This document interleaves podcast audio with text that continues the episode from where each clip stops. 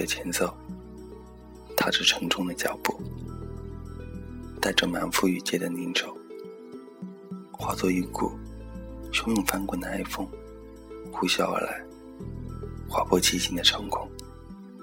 烈焰随空的力道，在深邃的苍空留下了狭长而长厚的伤口，鲜血溅涌，悲壮的烟风给墨色的云彩抹上了猩红的血雾，凌厉的哀嚎声，犹如野兽临死前狰狞的诅咒，贯穿苍穹，仿佛是在咒怨老天的残忍和不公。拨开流离的烟雾，往事在眼前缭绕弥留。白晶晶为了他和牛魔王拼死相斗，最后含恨而终。就是他坠入了痛苦的深渊，感情的低谷。就在这时，在潇潇渺渺的老林深处，一个紫衣姑娘踏着轻盈的脚步来到了他的面前，当真。是冰清玉肤，眉目流盼，飘如惊鸿。那就是你。你来的是那么轻柔，仿佛是踩着淡淡轻雾从天而降。你来的又是那么突兀，好像是冥冥中上天对他的眷顾和挽救。也许是注定的因缘和结果，冥冥中注定。他拔出了他的指甲宝剑，让你不顾一切的对他倾心相从，不切切切的冷言讥讽。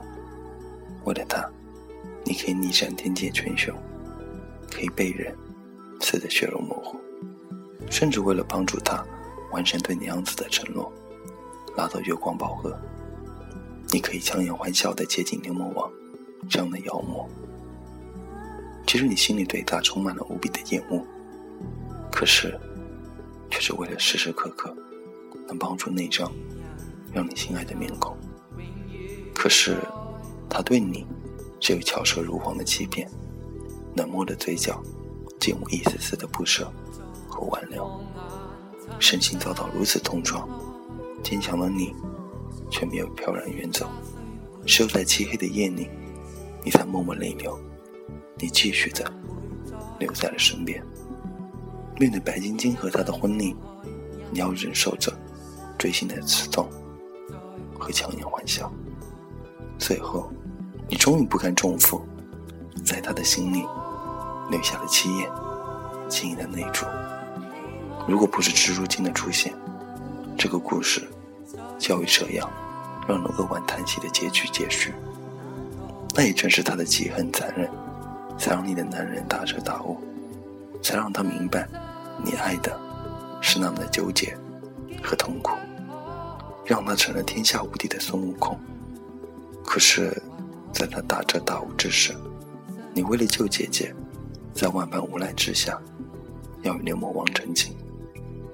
那个丑恶的男人即将成为你的夫婿，但直到此时，在别人的嘲讽下，你却依然坚持自己的梦想，充满对爱情炙热的追求。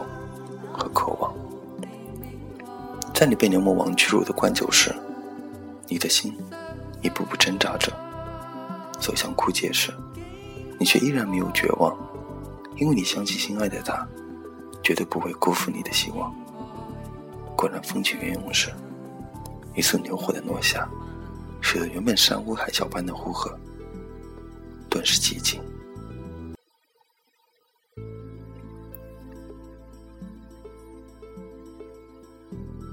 他的出现，让你原本绝望的脸上，又出现了久违的欣喜。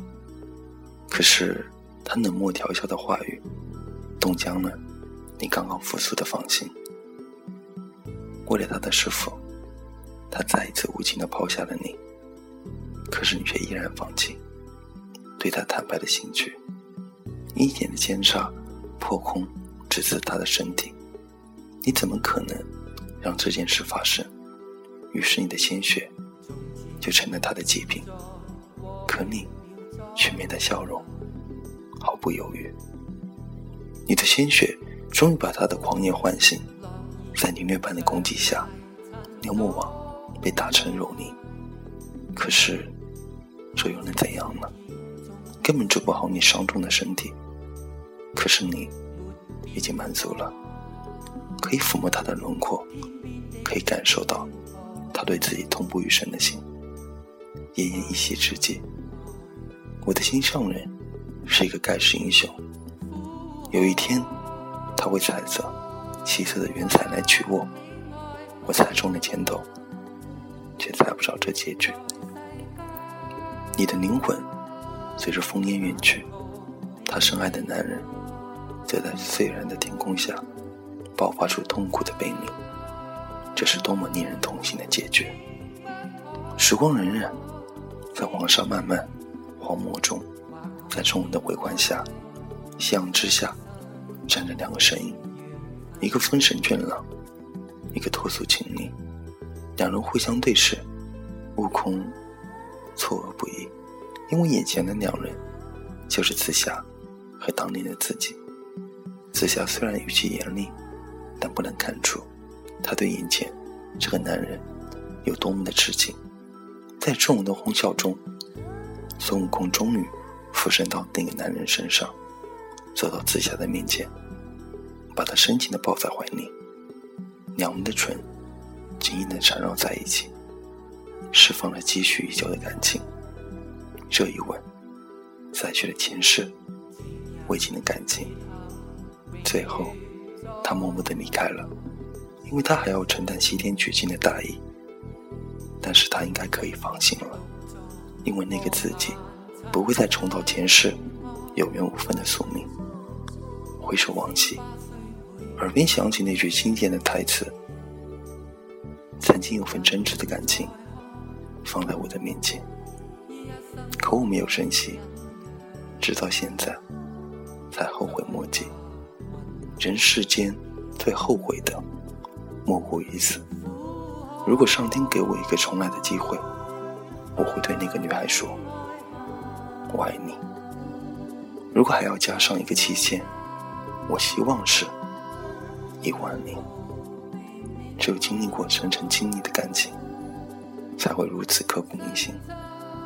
无言以状，我发灵感，写给我最喜欢的《大话西游》。